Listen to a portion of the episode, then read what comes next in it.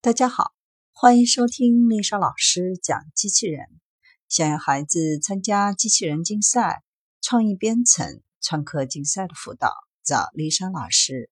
欢迎添加微信号幺五三五三五九二零六八，或搜索微信公众号“我最爱机器人”。今天丽莎老师给大家分享的是人造毛毛虫多腿机器人。香港城市大学的研究人员开发出一种新型的微型软机器人，它的腿像毛毛虫一样，可以承受较大的负载，并能适应恶劣的环境。这种微型运输机器人可以为人进行体内的药物运输技术铺平道路。让这个微型机器人脱颖而出的是它数百条不到一毫米的腿儿。这种独特的设计并不是随意为之。研究小组研究了数百种地面动物的腿部结构，特别是腿长和腿间距的比例。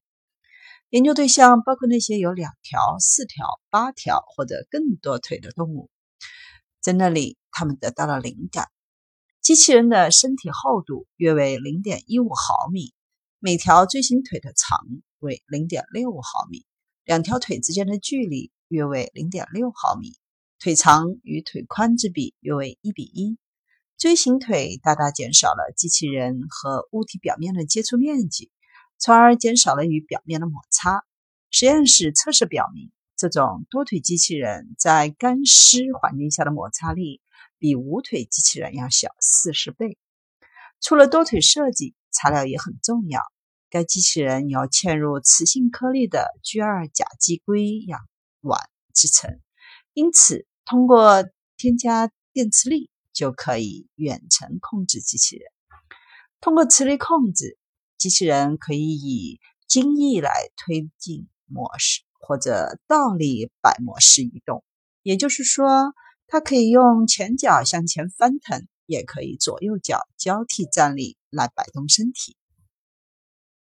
香港城市大学机械工程系的教授说：“人体内不同组织的崎岖表面和变化的纹理，使体内运输极具挑战性。”多腿机器人在各种地形中都表现出令人印象深刻的性能，因此在身体内的药物运输方面具有广阔的应用前景。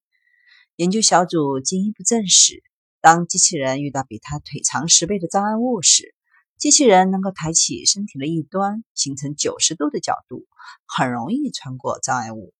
机器人还可以通过增加电磁频率来提高移动速度。此外，机器人还显示出出色的负载能力。测试表明，该机器人能够承载比自己重一百倍的负载。